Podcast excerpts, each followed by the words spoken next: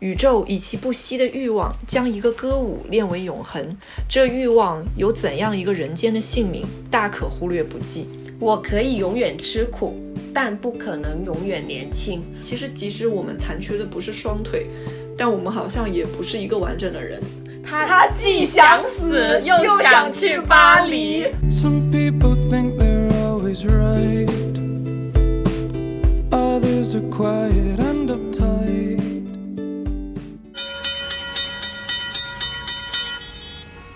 欢迎乘坐码头巴士五十七号线，请拉好扶手，我们即刻发车，祝您旅途愉快。歡迎乘搭碼頭巴士五十七號線，請緊握扶手，我哋即將出發，祝旅途愉快。Welcome on board Pier Bus Route 57. Bus starting. Please hold handrails. Thank you and enjoy the journey. 今天的录音呢，就是又是我一个人来到了海伦家，然后什么叫又是你一个人？我是不是总来你家？没有啊哦也没有，好像就来过两次。对，嗯，反正今天这个局呢，就是又是只有我和海伦两个人。那什么叫又是啊？最近的，因你这个又是是指最近的局只有两个人。，对我和陆以山在录上一期的时候，其实我们在里面有提到，就说因为今年大家下半年特别忙，然后就。呃，接下来一段时间，码头巴士可能很多期节目都会变成是两个人去录，就是因为我们只有两个人能 match 上时间，第三个人一定游离游在，游离游离在外。对，一定游离在外，是这样。我还记得你刚来，就是你前面来到我家的第一句，我还记得说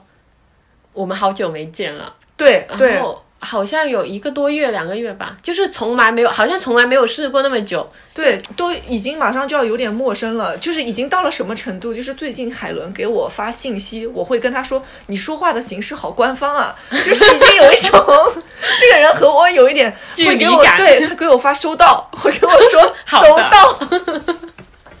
没有，而且导致于以刚刚聊天聊一些狗屁事情的时候，都已经聊了快两三个小时。对，因为我们俩都还没有讲完，对，发现彼此已经错过了最近生活中的很多事情，一次性就说了。然后我们今天呢，就是大言不惭的开始了一个新这个话题，是我们之前说有聊过，有聊过一次，说希望能尽快开二点零版本的，但是二点零版本一直都没有来，没有？因为二点零版一直都被我呃就被你被你说 不要录，对，就我记得中间呃九十月份的时候。你是有说要录的，但我说不行，和我们上一期离得太太近了近了，然后可能没有收集到太多很好的，然后而且我也怕那个听众会疲惫，所以我就一直拖拖拖拖到了现在才开始录。对，这个就是我们之前有录过好词好句的系列，我们也希望这个系列它真的能成为一个系列，嗯。然后可以定期的给大家去分享一些我们读到的，认为嗯就是鼓舞我们也好，或者是有有点有帮助的，我们喜欢的一些或者是我们读到一些奇怪的，啊，对，我们不就是解的也可以，各样的，对，反正就是我们都想分享出来，然后也说一分享一些我们自己的想法，对，然后大家如果有什么也读过这刚好读到这些句子的话，然后你们另有想法的话，也可以在我们的评论区留言。嗯是的，好，听说那个斯嘉丽今天准备了很多哦，她刚刚就是一开始我说糟糕了，我的那个 notes 我找不到了，然后她就说没事啊，反正我今天把我看到最近看到那一本书的所有句子，我觉得好的我都截屏发呃放到我的那个备忘录里了，然后我一扫了一眼，嗯，确实挺多的嘛，就一本。就类似一整本书都被他就是截图下来了，那也不至于啦，因为我最近其实一直在频繁的出差嘛，嗯，然后那出差途中我就会打开那个电子书在看，嗯然后就是断断续续的在看。但是这本书其实是我们上学的时候老师就会让读的一本书，但是以前其实你在读的时候，你并不能对此有一些共鸣，你也无法感受到作者在写这些东西时候的一些那种心情。然后，但是我最近读呢，我就就是慢慢的好像。已经共鸣到了一些东西。这本书是史铁生老师的《我与地坛》，我记得特别清楚。我们老师没让我们读过哎。那可能就是苏苏江苏同学是 一定要读的。如果有江苏的，举个手。考生举个手，好的。对，因为我记得应该是我在上高一的时候，嗯。其实我我我确实有一些记不清当时我们课上讲的那个片段是不是《我与地坛》里面的了，但是一定是史铁生老师的史铁生老师的文章，嗯，然后当时当时在在上学的时候，大家对史铁生的印象最深的一定是他是一个就是残疾人嘛，而且他是长大之后残疾的嘛。我其实，在以前读他的文字的时候，就是只会觉得史铁生老师写的文字是非常的壮丽的，然后他非常善用一些很就是那种绚烂的词汇去表达他的一些情绪，但是那种那种绚烂的情绪，你又不会说觉得很浮夸，你也不会说觉得很不能融入到他的文字中，你还是会觉得他写的东西是很震撼到你内心的那种感觉，然后。就在这本《我与地毯》这本书里，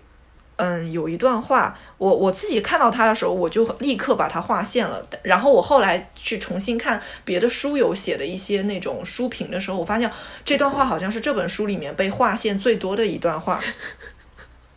我能念一下吗？我可以，但是我想提前先说一下，因为我刚刚瞄到他，我不会都读的，不会都读的。他之前有在社交平台刚好分享过这一段，应该是这一段吧？是这一段。然后我在下已经置顶在我的朋友圈里了，就是这是我今年的精神共鸣的最大的一句话。他的那个大屏幕就是那一页的大小，就是一个手机的屏幕大小。对对对。然后所有剧就是他觉得好剧，他就 highlight 成紫色。然后为那一那一页呢？就是除了开头的前四个字、前五个字没有 highlight，其他都 highlight 是这样的，我为了让它撑满那一瓶，我把那个字号放大成了那个好的那一瓶。不是说我看书的时候就是，反正就这么个意思。他发朋友圈了，然后我直接在下面评论。其实我我说我建议你把你觉得不见、你觉得不重要的那五个字 highlight 就好了。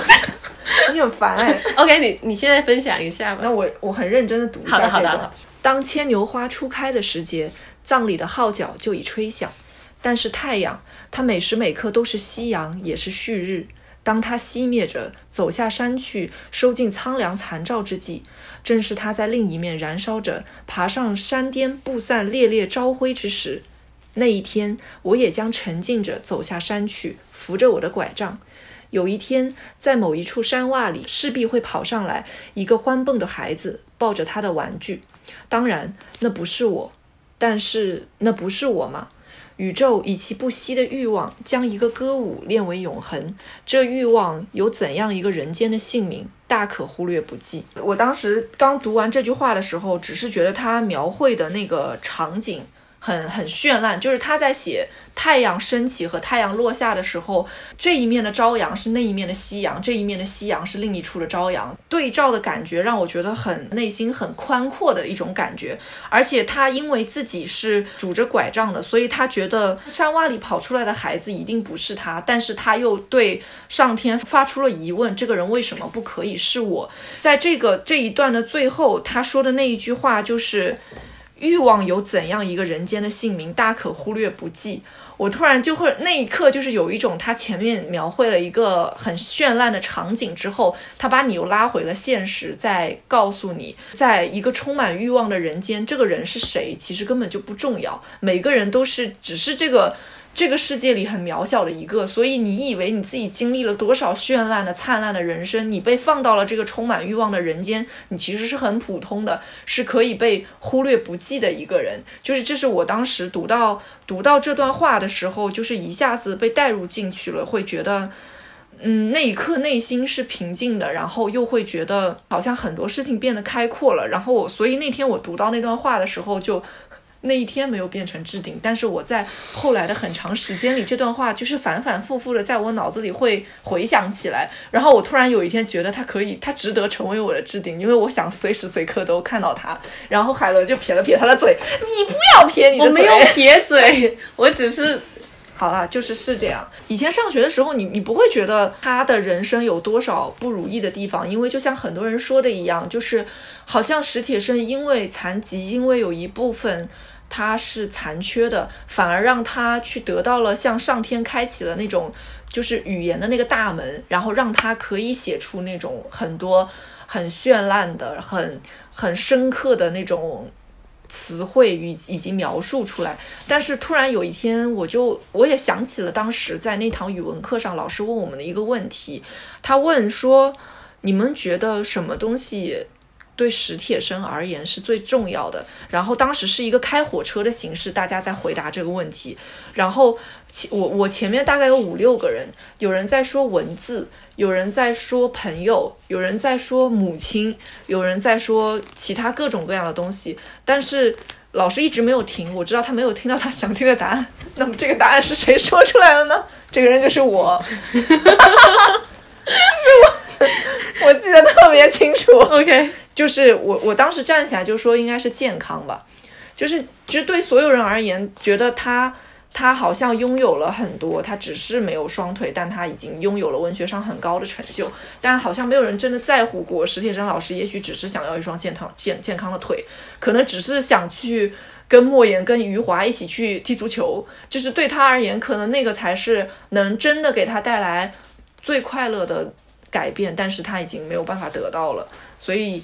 就是那个时候，现在再去回想的时候，就是就好像去看他人生中也有很多不如意，但是他通过文字去释放掉他的这些情绪，去转化了这些情绪为更有力量的东西的时候，就是我突然也觉得他的这些文字，就是在某种程度上也是给了我力量的。因因为上帝嫉妒他。对这个我突然想到那一句，就是也是上学时候嗯一篇古文，一直就是让我记忆深刻的“鱼和熊掌不可兼得”。对，是的，就是可能因为你在文学性上的造诣太高了，然后可能太令人太令人上上太令上帝嫉妒了，所以要把他的双腿剥夺了，对，是的，然后有可能有人可能会觉得为什么其他人又没有，然后可能别人的一些在生活里其他的一些痛苦，嗯我们不知道，但是可能他的那一处也被剥夺了，嗯然后才有另一面的他。就是我觉得这些东西都是环环相扣的，他肯定是经历过什么，然后才会让他更有现在的这样的一个成就。是的，然后其实你刚刚提到你刚刚读的那一段话文字里，我有点让我感受其中的是最后那一句：“宇宙以其不息的欲望将一个歌舞练为永恒，这欲望有怎样一个人间的姓名，大可忽略不计。”你刚刚提到说回到现实嘛，但其实于我而言，我觉得我听起来是让我脱离现实了。嗯因为宇宙太大了，其实我们人类很渺小，给我感觉就是，尽管我做了一些什么，我在这个呃，就算你刚刚提，就就像你刚刚提到前面多美多么美好的景色，我只是在这美丽的景色下就什么都不是，嗯，对，是的，就和和我在旁边跟我看这个夕阳潮起，就是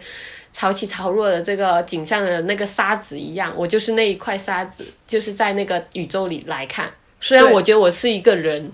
就可能我有名字我已经我我可能有名字，但是其实，在那一刻、那一个、那一瞬间，我只是和沙子一样的存在。是是的，其实，在读这个书的时候，为什么我说以前没有那么多感触，是因为他在当中的很多，嗯，写了很多东西，其实是一点一点，他去帮你揭开了这个世界残酷的，他去在讲世界是怎么去把这些丑陋展露到你面前，但是好像。我在孩童时代上学的时候，其实不能感受到这些东西的，因为好像我们那个时候的烦恼太渺小了，太微不足道了，就好像我 我就读不懂。所以这当中当时有一段话，所以为什么全班人都答不出？因为大家都没有这样的烦恼，对吧？对，就是他说当时有一段话，就是他很多的那些小小的道理，好像就是穿插在这些人的故事当中出来的嘛。他说：“我记得他，那时他才七岁，他不知道，他还不懂，未来他势必有一天会知道，可他势必有一天就会懂吗？但无论如何，那一天就是一个童话的结尾，在所有童话的结尾处，让我们这样理解吧：上帝为锤炼生命，将布设下一个残酷的谜语。”他不就是在讲自己吗？对，我觉得他的很多话在讲那个孩子，嗯在讲他写写到的那些人物，同时在讲他自己。我们不知道，就是上帝会在什么时候给我们布下一些残酷的局，然后我们一点一点跳进这个局，然后再自己慢慢慢慢的从这个局里出来。就可能我七岁的时候，我们也不会想到这些。我们可能就是，我们也就是为明天吃不到想吃的菜，什么今天我的小伙伴没有等我去上学了，这种这种事情而感到烦恼，就怎么会想到那些更多的关于人间的残酷的地方呢？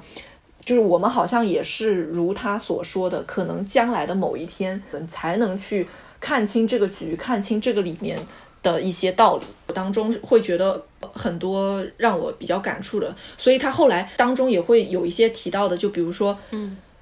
童话的残缺不在于它太美，而在于它必要走进一个更为纷繁而残酷的世界。那时只怕它太娇嫩。事实上，在二十一岁那年，上帝已经这样提醒我了。他早已把他的超级童话和永恒的谜语向我略露端倪，一点一点的，我感觉就是，可能我也是到了二十二十大几岁了，现在开始这些，呃，谜语开始展开了。于是我开始陷入了一些需要与这个世界抗争了，童话破碎了，走进残酷世界的这样的感受。所以，就是可能在我工作非常忙碌的这段时间里，这本书反而以它文字的力量，就是给了我很多支持。所以要有些书你要长大读，或者是你要读第二遍，你才可以感受他想要表达的那个含义。对，是的，而且可能就是在我们呃人生的不同的阶段，你经历的事情不一样了之后，你就是你可能读出来的那个含义又不一样。对，是的，是的，我会有这种感觉。突然想到，就是上一期还是上两期，你不是提到那个呃，当教育完成闭环，只是来一遍我的眉心。嗯，然后因为我在后面我是有看到，就是我在这里想再就是借由你这一段话来。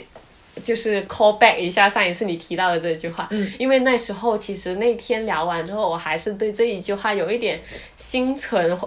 疑惑，对疑惑的。然后就当我后面又刷到了，又再刷到了一次这一句话，我终于懂到他的意思了。就是那一刻我就开始懂它的含义了。就当时候你们可能在聊这一个含义的时候，我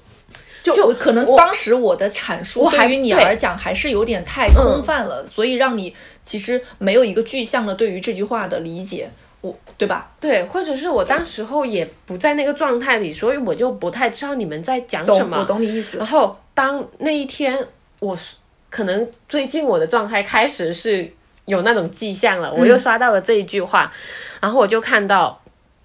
他说：“十五六岁的我在地理答题卡上随手写下丰富的廉价劳动力。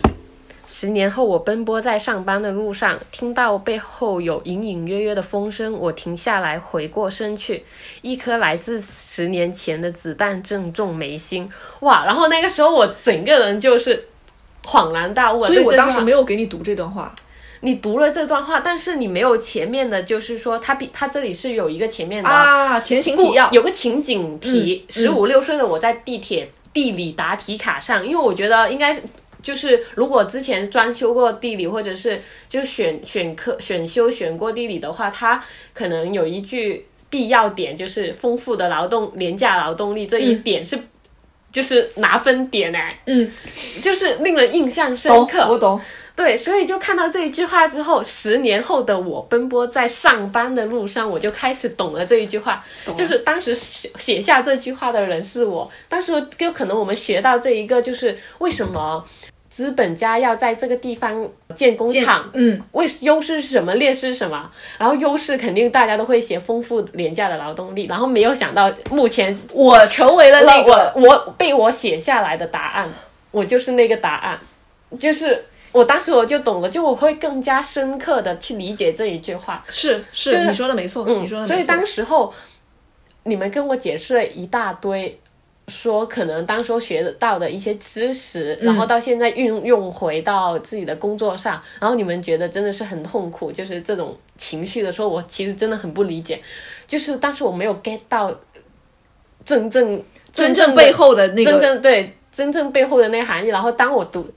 就是数十天之后再看到这句话的时候，我就懂了。OK，原来他当时说的是这个意思对，正中眉心，也正中我的眉心。对对对，是的，是的，对，是好像你刚刚吐呃提到你读史铁生的书的时候，小时候七岁，我们好像不知道自己在干嘛，每天可能只只会吃喝拉撒，然后到长大之后再读这种书，你就会发现，哦，原来他这个是要表，他虽然写呃写这个男孩，但是其实他就是在写自己，然后或者写各种有他这样经历的人的生活，嗯就你会更读得懂里面的含义。对，就就好像说，其实即使我们残缺的不是双腿，但我们好像也不是一个完整的人，就是我们也会有自己各个地方残缺的地方，残缺的是思维吗？残缺的心灵脑子，残缺的大脑 精神。我的右脑总是想象不出一些事情。好啦，那海伦你，你手上现在一共端着三本书，两本书加一个 iPad，写满了字的 iPad，你你告诉我，今天第一个你想要分享的是哪本？我现在觉得今天来海伦家录音，可能就是因为他觉得他自己的书太多了，他搬不走，然后必须得我来。然后到我的话，我可能想要分享一个，就是呃，严歌苓有一本叫《波西米亚楼》，然后他这一本书，其实我当时候是凑单买的。然后我为什么会买这本书呢？这本书其实因为它的封面也是有一有一句话很吸引我，就是我可以永远吃苦，但不可能永远年轻。这个好像是来自他之前写去非洲一个非洲杂技一个散文里出的一句话。然后我当时看到这句话，其实我感慨万分。我当时还在微博上发了一段文字，所以这句话甚至是写在他腰封上的一句话，是吗？对我当时在微博上还说，是是用我可以怎么怎么样和但我不可能怎么怎么样造句。我下面收到评论，就是和这个腰封这句话是相反的，就是我可以永远年轻，但我不可能永远吃苦。就是这是来自我一位友人的评论，天哪，真的吗？对，然后我就是突然间感觉这两个词，不管它是放在我可以还是我不可能，它其实都有很他都说的，它有它的那个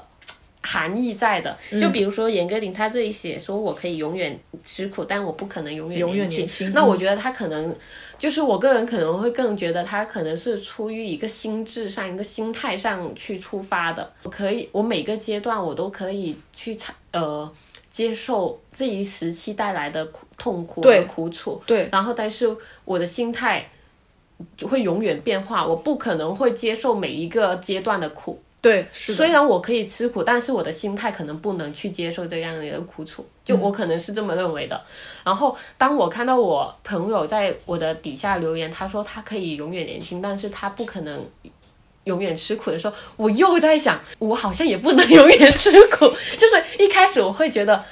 我很掰严歌苓这一句话，但是后面我又觉得我也很掰我朋友说的那一句话。那你那你对你朋友的那一句就是“我可以永远年轻”这句话是指的心态上的对。其实我觉得两个都是在一个心态上，但是两个人的心态都是不一样的。哦，那我觉得你想的还蛮深入的呢。我是很肤浅的理解这句话的，就是我可嗯我可以永远吃苦，就是是真的吃苦，肉体的吃苦，心灵的吃苦，嗯就是各种各样的苦。但我不能永远年轻，是因为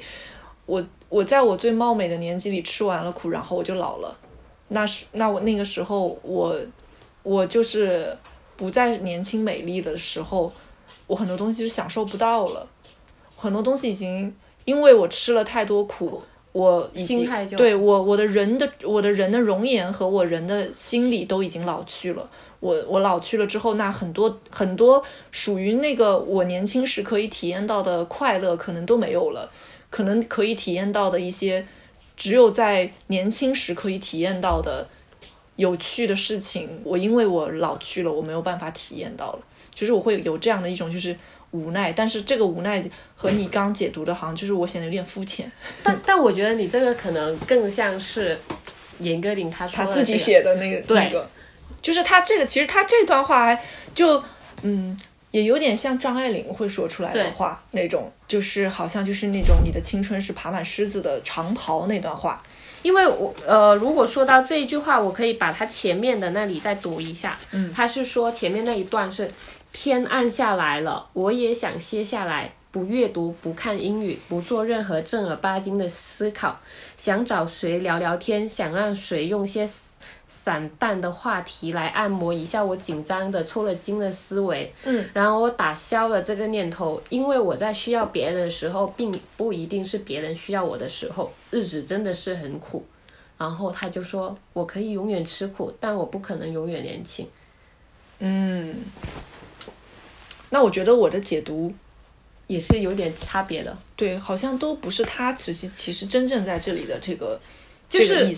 我觉得把前面的读了下来的时候，我觉得他说的苦就是说，是指别人需要他，就是我和别人关系之间的一个时机问题。懂懂。哦，他写的其实对，当真的放到这个语境里来看的时候，他表达的东西其实更丰富的，对，其实是更多，也也会也会有人人和人之间关系的一些一些表述。是的，我觉得刚才我的解读可能更从这个人他是一个个人嗯。在出发，而他真的在写这段话的时候，他其实是置身在了一个更大的环境当中，所以有很多人和关系的这种这种表达在在的。但是如果单单看这一句话，就仅仅把这一的句话拎出来，单拎出来的话，我会觉得。呃，你刚刚的解读也是说得通的是吧对，但是如果换在我朋友，他把两个词换了先后顺序，就是可以永远年轻，但不可以不可能永远吃苦的这个点上，我就觉得他这个心态就可能就是，他可以他永远年轻，是因为他觉得他可以苦中作乐。他就是可以在这个苦中作乐，但是当他这个苦他不想再受的话，但是他的心态还是一直年轻的，但是他就是不想吃这个苦，所以他无论是怎么作乐，他也不会觉得这个是一个乐事。懂，我懂你意思。对，所以我就觉得也挺妙的。那如果我现在给一个伪命题你，我就让你用“我可以”和“但不可能”造句，你会怎么造？我可以永远装傻，但我不能一直真傻。这是我对我现在生活状态的描述。我可以一直装疯，但是你可以说真的傻。我可以永远天真，但我不可能永远真傻。不是，我可以永远，不是，我可以一直，我可以一直疯癫，但我不能真的傻。是有一种那种别人笑我太疯癫，我笑别人看不穿的这种，啊就是啊我我我可以装疯癫，但是我不能真疯，就是这会是我就我近期心态的一个表达。你要让我再停下来想一想，我可能晚上还会给你一个新的答案。对，就是我觉得这个也是一个蛮好玩的一个遣词造句的一我我们个句式的在这里把这个问题留下。把这个问题抛给听众们。对，是听友们看一下，听友们有什么更好的 idea？对 然后出乎意料的想法，包括我觉得陆以山同学，希望他在剪辑到这段的时候，可以给我他自们己也自己。拍一个给交一份作业上来。在这最后那那个问题我回答了那个问题，没有记错的话，就是也是波西米亚楼里的一句、一句话。当时正好在过春节，然后我我是在过春节期间读到了他这本书，然后里面呢就当时描绘了一个场景，他说。再没有那种图景，某人停在某个门前，为一副春联的新颖别致摇头晃脑的感动一番。这个是我当时我一九年的新年读的这本书，然后我就只画了这句话，因为当时真的正好是春节。嗯我读到这句话的时候，我就，我当时我心里的感受，我就，啊，我我当时觉得这个画面很生动，就是的确，我就我的印象中，在我很小的时候，其实，嗯、就家家户户门口都很认真的，到了春节的时候会贴春联，尤其是你到了那个外婆家去的时候，那种那种小小小村庄上面，大家那种都是空空的那个院子嘛，然后大家都会在那个木门上面去贴那个春联，就是你真的会看到很多人经过谁家门口，要停下来读一读他们家写的春联是什么样子的，然后什么意思的，因为有很多人那个时候，尤其是我在我很小时候，我外公还在世的时候，每年春联都是他写，他会去写了，然后去贴上去，然后后来。你就很很清晰的可以感知到，你慢慢的长大了，大家不会再去春节的时候选那种什么漂亮的墨啦，然后呃也不会去选那个什么好看的纸啦，就是已经没有了没有了这样子的一个一个习惯了。就是你你你长大之后的那些春联，很多都是啊在商场里、超市里面去买一副回来，然后就左右贴上。后来很多甚至直接就是今今今年可能有人送了一个已经印好的，然后就贴上了，嗯嗯就好像没有了那个你小时候真的大家有的很多都是真的自己编的那个春联也没有了。就是我当时读到他那段话的时候，我就对那段描述印象很深刻。我觉得就是这也是传统的问题和现在速度的问题，就很多东西就已经遗失了，没有那那种就也不是遗失，就很多这种习惯大家都不会再用了，所以你会觉得这种东西会更加的难得珍贵。对，所以我当时在路上，因为你正好聊到这本书，我就想到当时读到那句话的时候，我觉得他写很多东西就是。就是小写很简短的一句话，但那个那个场景，我觉得被他描述了就很生动，所以我对我对那段话那句话的印象也很深刻。所以在这本书里，你还有其他印象比较深刻的话吗？就是抛开你刚刚说了一个那么暖意的一个场景之后，我突然想到有一句也是，有一段也是在他，因为他波西米亚楼其实算是一个生活随记吧，它不是一本完整的一个故事小说，它是可能记录他在各个地方里生活的一些记录。然后我突然想到其中的有一段就是。呃，当然，这不过是一个闪念。我并非总甘愿抱着一份善良的空想而过于落伍。我并不一定要时时去赢，但我想争取不是是输，输会使我心境凄凉。哇，然后因为他这一个前面是在讲一些关于人。呃，善良的点，但是然后说到善良的点的话，可能会导致你一些事情上的输赢嘛。嗯但是我觉得这个重点不是在他前面所阐释的一些他的心情记录，最让我有点印象深刻的就是后面的一句，就是我不一定要时时去赢，但我想做到不是是输。然后这一个就是很击倒我的内心，就是我觉得每个人肯定都会有一个比较要强的一个时候，然后你要强的时候，你就会希望这一件事情你是那个做到可以可以做到是 number one 的人，尽管你不是 number one，你也不要不想自己是 the last one。嗯，对，是。是这样子的。特别是他最后那一个是写说书会使我心境凄凉，哇，真的你是不是又自己觉得你自己可以回忆到了生活中的一些事情当中去？没有，我就是我就是就想觉得我就是想到，如果比如说以最简单的例子，我和别人百米赛跑，如果我六个人在那个百米不要描述那个场景，救命！在那个赛道上，我是最后一个，我真的确实很心境凄凉。哎，天哪！其实你但是肯定要有一个最后一名最后一名，但是确实，你一你一描述这个百米赛跑，我真的我我我汗毛都竖起来了。嗯其实这就是我就是我上学时候最讨厌的一项运动，就是跑步，因为我对别人都会自然而然的认为我个子高个子高就一定跑得快，但事实证明。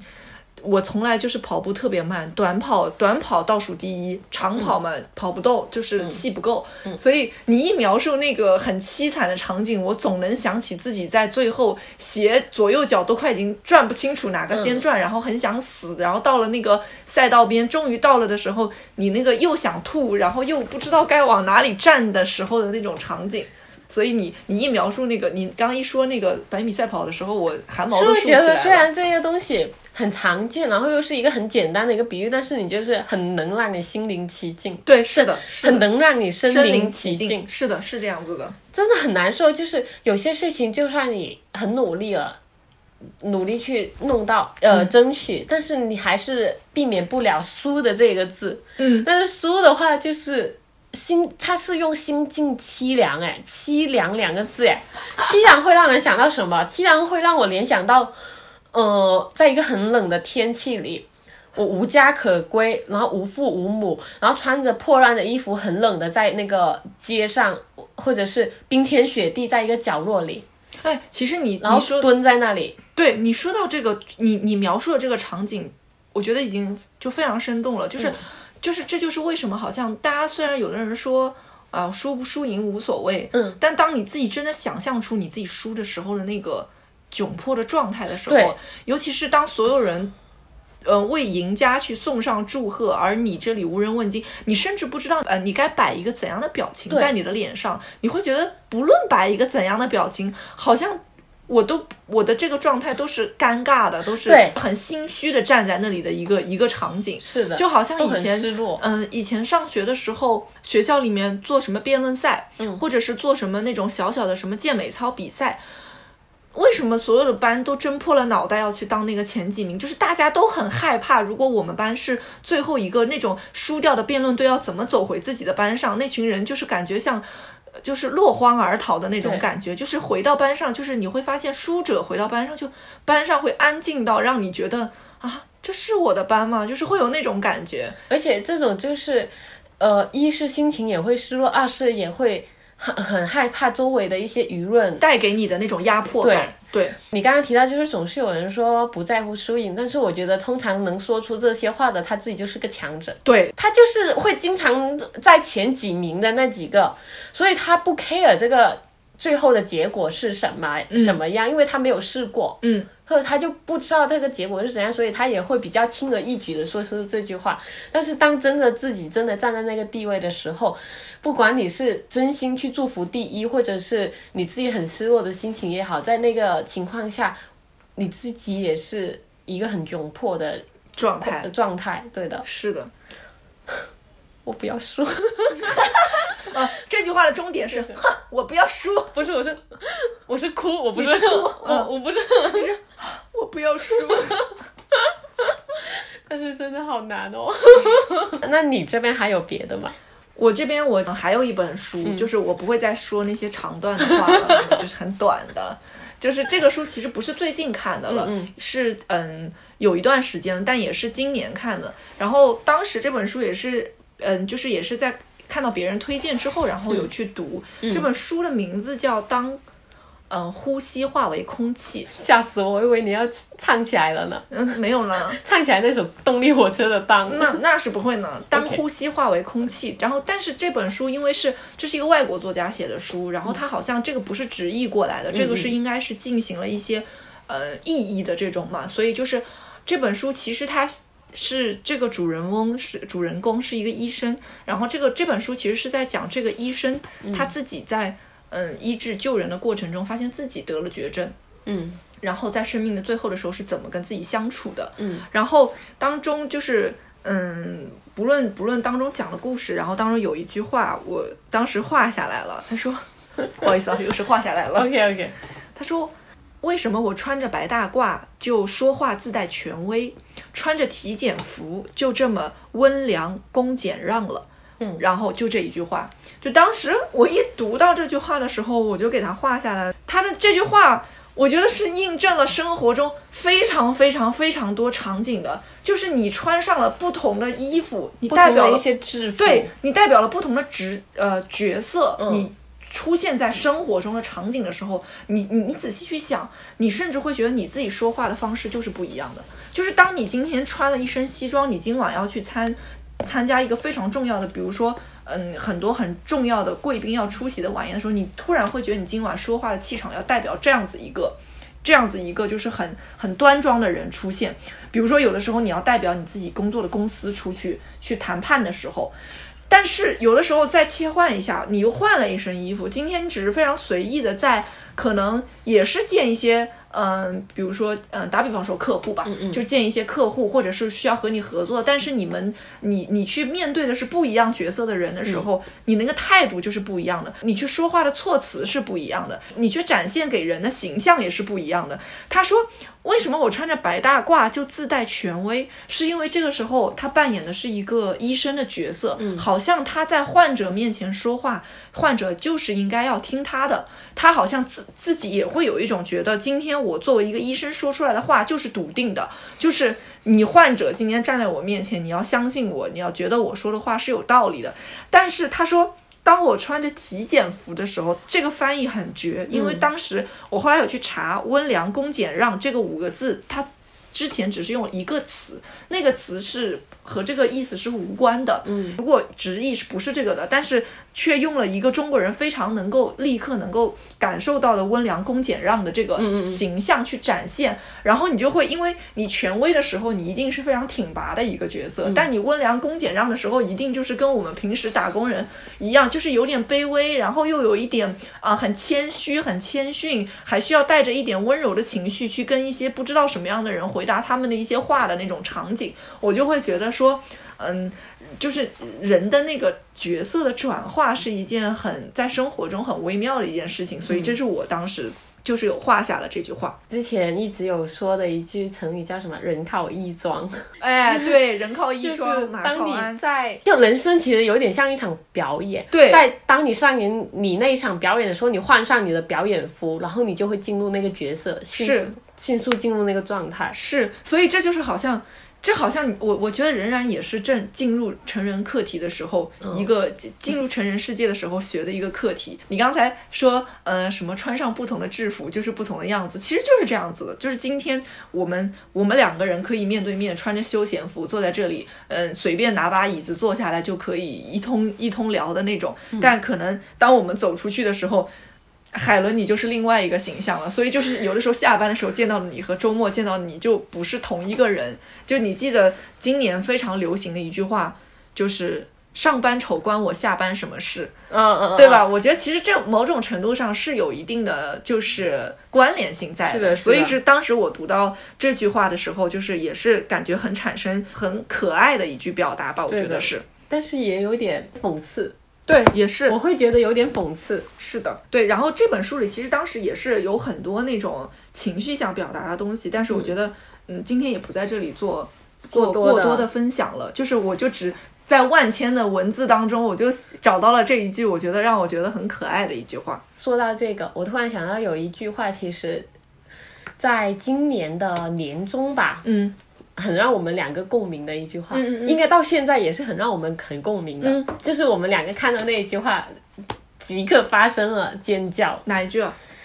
他他既想死又想想去巴黎，这你说的没错，这句话我当时就是。就我们俩好像还是不是在是在外在面的时候，我们是在路上突然间刷到了这句话，对然后你先看到的，然后你就给我看，然后我们那时候刚好那个情绪也没有说特别好，对是的，然后两个人差点就在街上嚎嚎啕大哭了，对是的是的是的，就是我们就是那种那种既要又要就是还要，对，就是那种已经绝望到觉得可以去再见了和这个世界，但同时又觉得不行，我我心中还有一片极乐世界没有去，我要先去那里看看的那种感觉。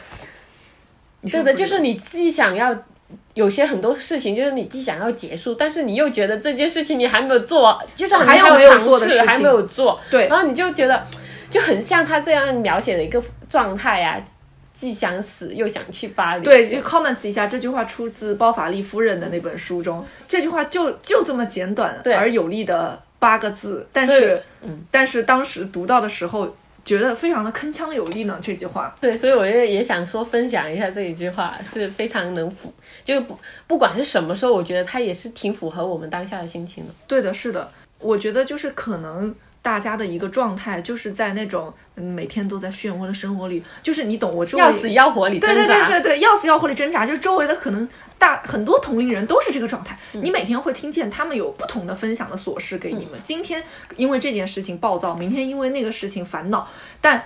万万事的归中，他们会说：“哎呀，我想去那儿看看。”我想去这儿看看，支撑他们从这个漩涡的生活里逃离出来，然后走下去的是在自己的精神世界里。啊，我还有一个地方想要去看看，我还有什么事情没有去做。突然，我我突然很想再回到去你第一个呃分享的那一段话，嗯。很想就是这个和现在我们我分享的这句话做一个连接，嗯。就是你一开始说这太阳升起，然后另一边太阳落下，下，就是我听到这个东西，就是有点像一个轮回，他就是一边想要这样，一边他正在发生这种事情，然后一边他又正在发生另一种反反的东西，就正反是对。对对立的，对。然后就有点像我既想死又想去巴黎，其实也是一个对立面，就感觉这两件事情就是我可以同时存在，是一面太阳升起，一一面面太阳落下的时候，其实就是一面是在向着光明走去，一面在向着黑暗走去。对，这就是一个对立面，但是它又可以同时同时存在，就是很符合我们现在的心情。对，是的，没错。所以作为今天的收尾，今天走进海伦家，看见海伦正在拼《老友记》的拼图，然后呢，我就想到，我最近因为也在重新看《老友记》，因为嗯太久没看了。其实它第一季第一集当中，嗯，就好像是《老友记》故事的开幕。我又现想，现在想想，我们就是这就是我们现在世界铺张开来的时候。莫妮卡说的那一句，她说：“欢迎来到现实世界，它糟透了，啊但你会喜欢的。”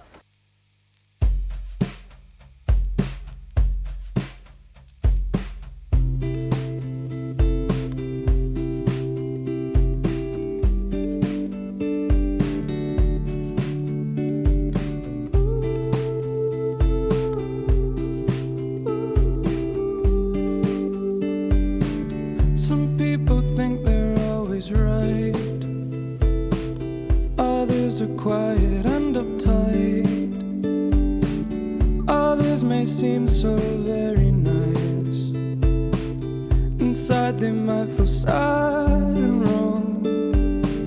29 different attributes. And only seven that you like. 20 ways to see the world. Oh no, 20 ways to start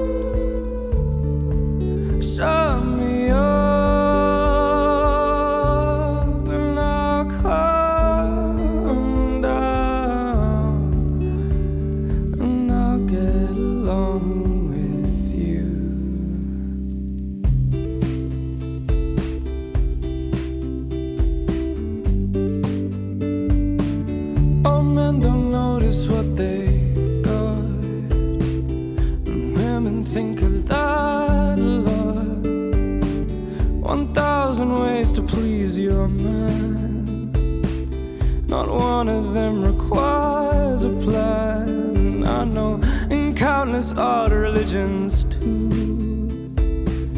It doesn't matter which you choose. One stubborn way to turn your back. Oh no, I guess I tried and I refuse. Oh no,